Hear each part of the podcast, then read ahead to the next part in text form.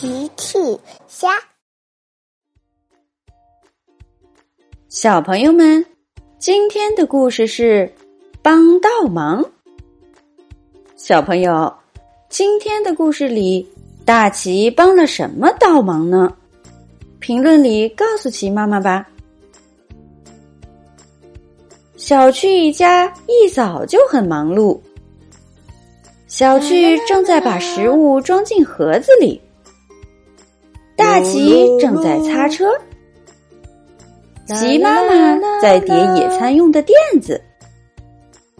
看来大家心情都很好，因为今天要去露营。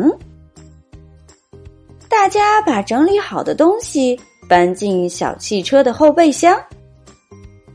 车车突然拿着水管冲了出来，对着小汽车喷起了水。洗车，帮忙！车车是想帮忙洗车，可是大家全都淋湿了。大奇说：“哦，车车，你这是在帮倒忙。”嘿嘿嘿，最后大家终于开心的跳上车，出发了。啦啦啦啦！天气很好，大家心情都很好。他们来到沙滩上，找到一棵椰子树。大奇停下车，就这里吧，最好的露营场地。大家跳下车，齐妈妈提议。我们先把帐篷搭起来吧。大奇却提议：“我觉得我们还是先来一顿野餐吧。”然后他看着小趣和车车说：“你们同意吗？”“同意。”小趣也想先吃好吃的。车车没说话。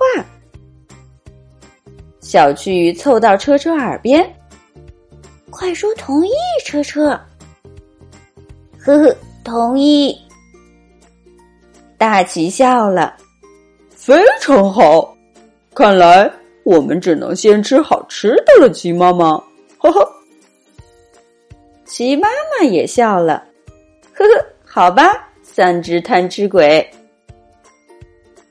大奇从后备箱里拿出东西，东西太多了。都快挡住大奇的眼睛了。车车想帮忙，呵呵呵呵，车车跑过去，突然被挡住去路的大奇吧唧摔倒了，野餐盒子掉在了大奇的头上。呵呵呵呵，小趣和奇妈妈忍不住笑了起来。大奇很无奈。哦，车车，帮倒忙的车车。在齐妈妈的带领下，大家终于铺好了野餐垫，食物也都放好了。开动！呵呵呵呵。没有什么比在美丽的地方野餐更让人开心的了。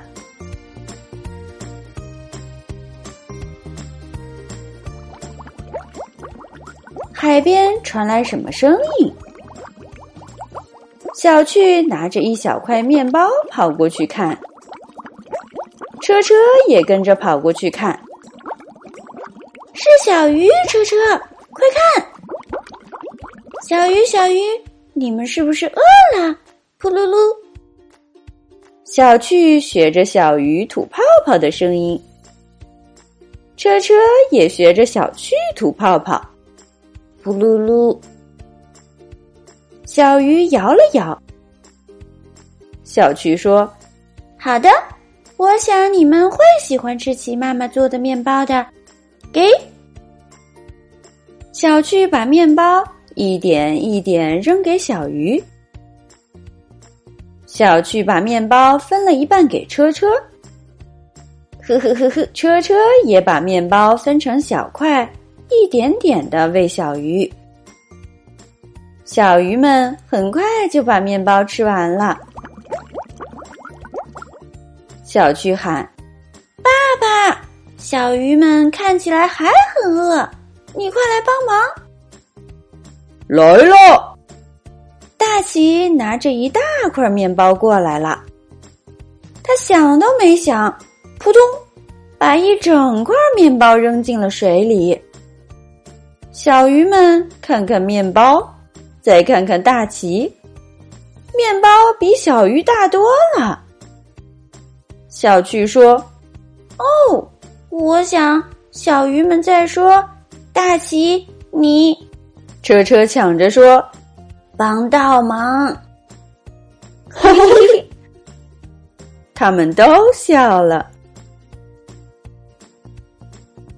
小朋友们。齐妈妈新出了一个讲绘本故事的专辑，搜索“齐妈妈绘本故事”就可以听喽。好了，小朋友晚安，明天再见。